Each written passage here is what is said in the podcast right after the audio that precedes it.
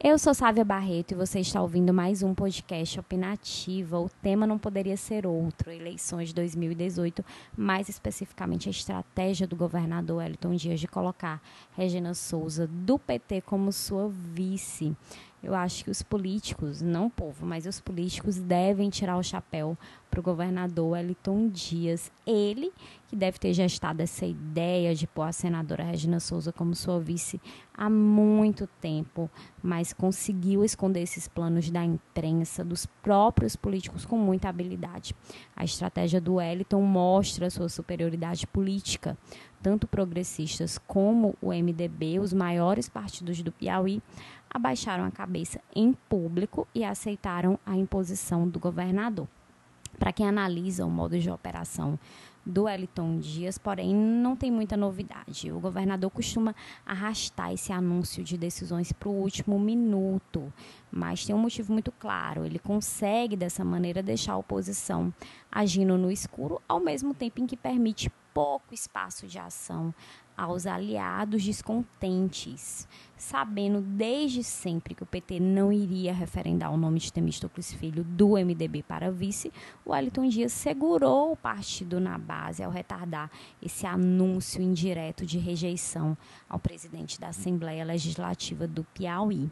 Além do golpe no MDB, o progressista sai prejudicado porque Margarete Coelho, atual vice, retirou-se da disputa sob a justificativa é, que não mais se sustenta, de que cada partido teria apenas uma vaga na chapa majoritária. O tal critério de exclusão do progressistas não valeu para o PT, que tem agora o Wellington e Regina na mesma chapa. Além disso, a candidatura de Marcelo Castro ao Senado impacta diretamente na candidatura do senador Ciro Nogueira, do progressista, já que ambos vão disputar o voto do mesmo perfil de eleitor.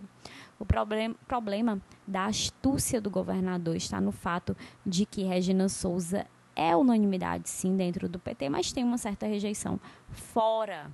Além disso, os aliados de hoje, que podem se sentir traídos e sem tempo hábil de seguirem outro caminho, também podem não se empenhar tanto assim na eleição do governador, facilitando inclusive um segundo turno em um mar que parecia navegar tranquilo.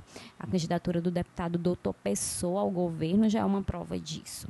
Em busca de sobrevivência do PT, já que daqui a três anos e meio o governador deve sair da cadeira de chefe do executivo caso seja reeleito para disputar o Senado, Wellington põe em risco a sua própria candidatura e faz como o ex-presidente Lula, que pôs a mão no ombro de Dilma Rousseff, mesmo contra aliados e algumas alas internas do próprio PT na época.